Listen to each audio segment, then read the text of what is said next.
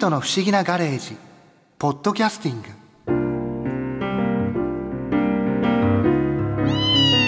新一さんも N 博士の代わりに箱根でいろいろな方からお話を聞かれたんですよね。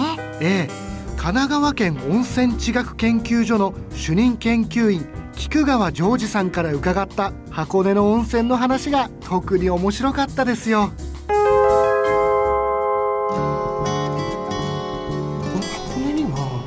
もともと昔から温泉ってこういっぱいあったんですよ。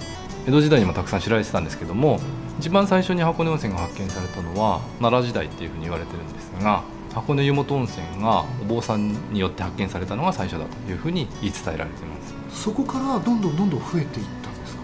そうですね。昔はそれで今ほど温泉はなかったんですけれども例えば平安時代に箱根の別の温泉が見つかったりそれから戦国時代にも見つかったりということでだんだん温泉場の数が増えていって江戸時代になると、まあ、7か所の温泉場を合わせて箱根七湯というふうに呼ばれるようになりました。箱根七湯？はい。その7つっていうのはどこになるんですか？箱根湯本温泉と遠野沢温泉と堂ヶ島温泉と宮の下温泉と底倉温泉と木賀温泉と芦の湯温泉これを合わせて七湯というふうに呼んでました。で昔はあの温泉を掘る技術がなかったので自然に湧いてる温泉だけを使ってたんですね。ですから水が自然に湧くところは谷合になりますので富士山の見えるところには温泉はないっていうふうに言われてて要は谷間にしか温泉場がなかったので温泉に浸かると箱根では富士山が見えないよというふうに言われてきた。現在は温泉を掘る技術ができたので山のてっぺんの方でも穴ぼこが掘れるので今は掘った温泉で富士山を見ながら温泉に浸かれるようになったということですね。はあ掘る技術がその発達したことによって富士山を見ながら温泉に入れるようになったんですね。はい。江戸時代に箱根七湯って言われててそれっていうのは今も残ってるんですか？そうですね。その7か所の温泉場は今も現役で温泉を使って皆さんが利用している場所ということになります。でもその江戸時代の頃から温泉があってその頃の人たちも温泉っていうのは利用してたわけですよね。そうですね。昔は江戸時代の前期ぐらいまではいわゆる湯治ですね。病気の治療のために温泉を皆さん利用されてたんですけれども、まあ7日間は1セットにして7日見回りって言ってですね、まあ21日間温泉療養をして治しましょうというのがそもそも温泉の利用の仕方だったんですね。じゃあ結構長く滞在するってことなんですね。ね。今みたいに例えば1泊2日とか2泊とかえ行って温泉に入ってくるっていうことではなくて、本来は温泉はその病気治療のために使われていたのでそういう療養のために長期間滞在して治すというのが目的だった。んですね。それが江戸時代の中期ぐらいになると治療のためではなくて観光とかですね遊びに来る方っていうのが増えてきてで1泊だけ泊まって温泉に泊まって帰るって今度一夜湯治っていうんですけどそれが 一晩だけ泊まると。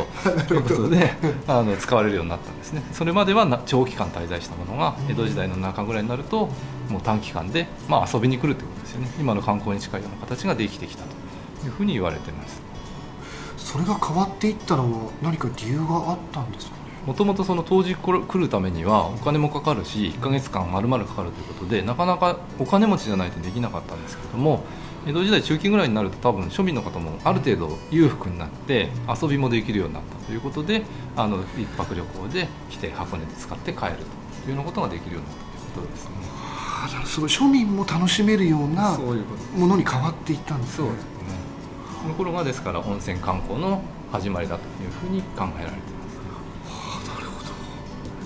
箱根の温泉っていうのは日帰り温泉っていうものもあるんですかね？たくさんありますね。あるんですね、ええ。面白い温泉もあって乳母温泉っていうところがあるんですけども乳母温乳泉母温泉。そこはあのある旅館では自然に湧いてる温泉を使ってるので春になって雨が降り始めると地下水がどんどん上がってきて温泉が湧き始めるんですねで夏になるとじゃんじゃん出るんですけども秋冬になって雨が少なくなるとお湯が枯れてしまって湯船が空っぽになってしまうというようなところもあるんですよ。冬は出なくなっちゃうんですか？空っぽになっちゃうんです。雨が降らないと。でもこれからの季節の方がメインな気がしますけど温泉ってこう寒くなってきてから。そうですね、まあ、秋大抵11月ぐらいまでは出てるんですけどもそのぐらいになるともうだんだん枯れてきちゃうという感じですかね。全国的に見て箱根って温泉やっぱり多い方なんですか？ねそうですね。温泉場でいうと一番多いのが別府温泉だと思うんですが箱根は全国のランキングでいうと大体7位ぐらいだと温泉の数とか量ですね。7位ぐらいだと思いますちなみに旅館の数と宿泊客の数は全国一番ですね箱根があそうなんですね。すごい。やっぱりお客さん多いので東京から近いっていうことですかね。昔からそのさっきも話した箱根七湯で知られていたというようなことからやっぱり箱根お客さんが多いですね箱根の中を車で例えばドライブしながら回って、車だと行けるような温泉っていうのもあったりするんですかね？芦野湯温泉とか、足のような、ええ箱根七湯にも入ってますけどもこの辺りは車の方がいいのかなというふうに思いますけれども。芦野湯温泉は箱根の中でも珍しいって言うとあれなんですけども硫黄の温泉なんですけれども弱アルカリ性の硫黄の温泉酸性アルカリ性でいうとですね弱アルカリ性の硫黄の温泉っていうのは全国的にも珍しい種類の温泉でまあ箱根の中でも芦野湯でしか入れないという種類になりますね。箱根の中でもそこだけなんですね。そうですね。ああ。なんか行ってみたくなりますねそうそう。そういうのに弱いからなかもしれない。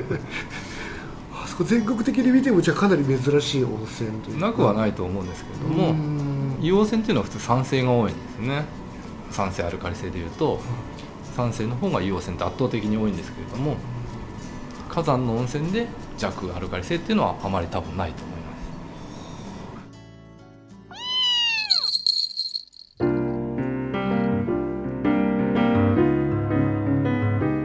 す。それで菊川さんの話を聞いたらどうしても温泉に入りたくなって帰りにぼっこさんと一緒に箱根湯本の日帰り温泉に寄ったんです。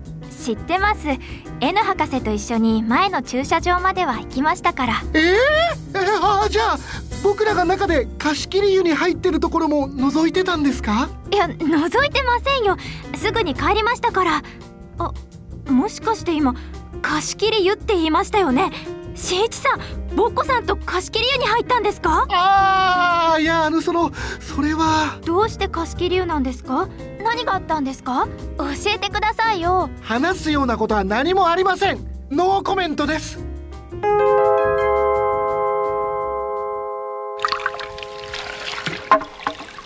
ぼっこさん貸し切りの湯じゃなくてよかったのに。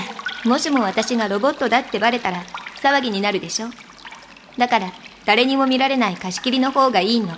ぼっこさんはどこからどう見ても人間の女の子そのものですよ。バレっこないですよ。そのことはいいから。とにかく新一先に入って。ああそうですか？あじゃあまあせっかくだからお言葉に甘えて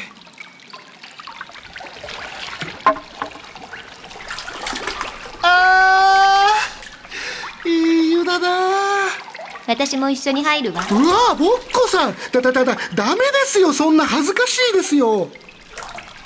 私も恥ずかしいからそっちを向いていてね。ねえ新一。元子のことが好きなの？ああいやあのそそうじゃないんです。あ僕ぼっこさんのことが忘れられなくて。えでもぼっこさんが僕のことを忘れちゃったからそれですっかり気が弱くなっちゃって元子からのメールに慰められていたんです。私忘れてないわ。え？新一前に私のこと可愛いって言ってくれたわよね。覚えてたんですか？あダメ。こっち向いちゃう。あはい。記憶をなくしたふりをしてごめんなさい。その方があなたのためと思ったの。人工知能の私と人間のあなたが結ばれたって未来はないでしょ。でも私あなたのことが忘れられない。今でも好き。大好き。ぼっこさん。新一愛しています。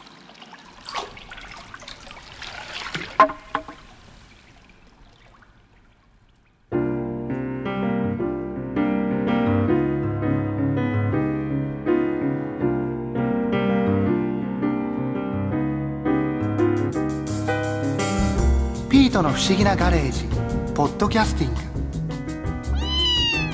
グ。ここで耳寄りなお知らせです。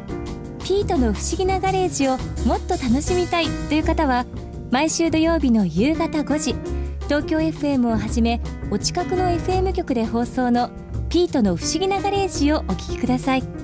外に出かけたくなるとっておきのお話満載でお届けしています。